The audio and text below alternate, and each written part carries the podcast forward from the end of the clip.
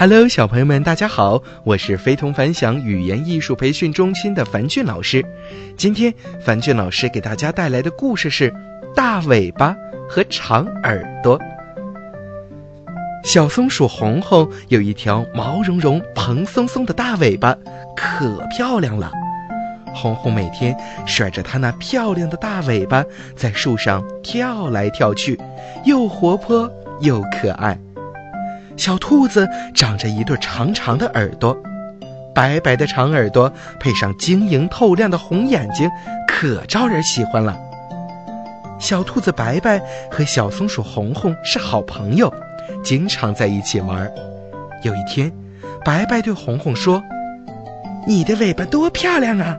要是我也有那么一条好看的大尾巴，那该多好啊！”小松鼠红红也说。嗯，其实你的耳朵才漂亮呢，我真想要你那样的长耳朵呢。那我们就换一下吧，白白提议说：“我把长耳朵给你，你的大尾巴给我。”好呀，好呀，红红高兴地拍起手来。可怎么个换法呢？俩人想了半天，决定去找猫头鹰医生。他是森林医院最有名的大夫。本事可大了，他一定有办法。小松鼠红红和小兔子白白来到森林医院找猫头鹰医生一说，猫头鹰医生惊奇地睁大眼睛，他连忙摇摇头说：“不行不行，你们的尾巴和耳朵怎么能随便换呢？”可两个小家伙硬缠着猫头鹰医生要换。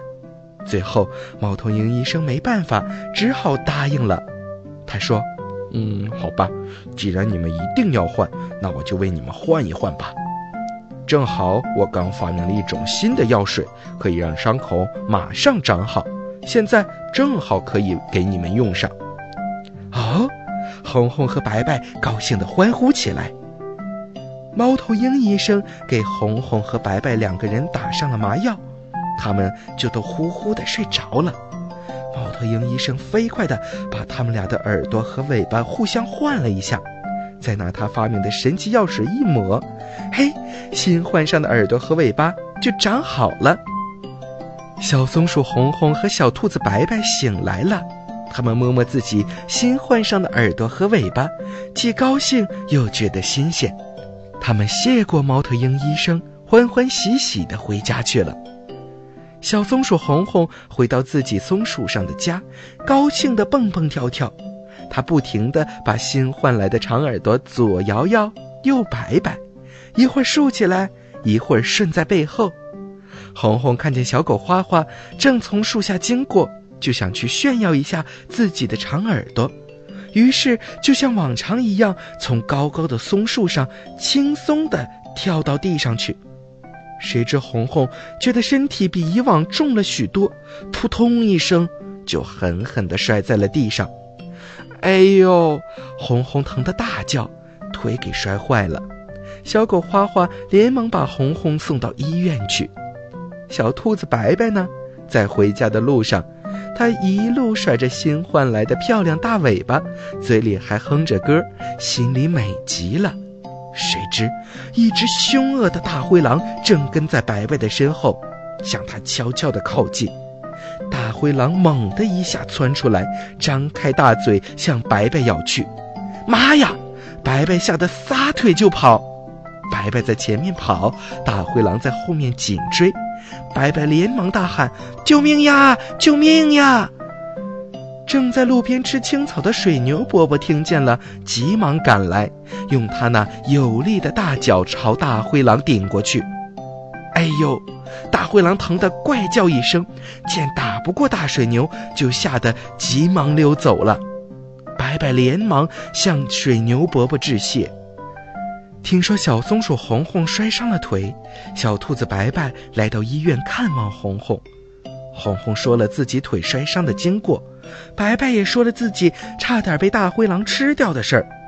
旁边的猫头鹰医生望着他俩说：“嗯，你们两个小傻瓜，这就是你们换耳朵和尾巴惹出来的祸。你们各自的耳朵和尾巴都有各自的用处。小兔子的耳朵长，可以搜集到很微弱的声波，大灰狼在很远处就能被发觉。而小松鼠蓬松的大尾巴就好像一把降落伞，身子轻飘飘的，就不会摔伤了。啊，原来是这样！小松鼠红红和小白兔白白终于明白了。于是，他俩请猫头鹰医生再用一次神奇的药水，把他们的耳朵和尾巴又换了回来。小朋友们，我们总是不由自主的去羡慕别人拥有的东西。羡慕别人的新衣服，羡慕别人的新玩具，但是我们忽略了一点，我们自己也是别人羡慕的对象。每个人的长处都是上天给的恩典，而别人的却不一定适合自己。小朋友们，不如我们好好珍惜现在拥有的一切吧。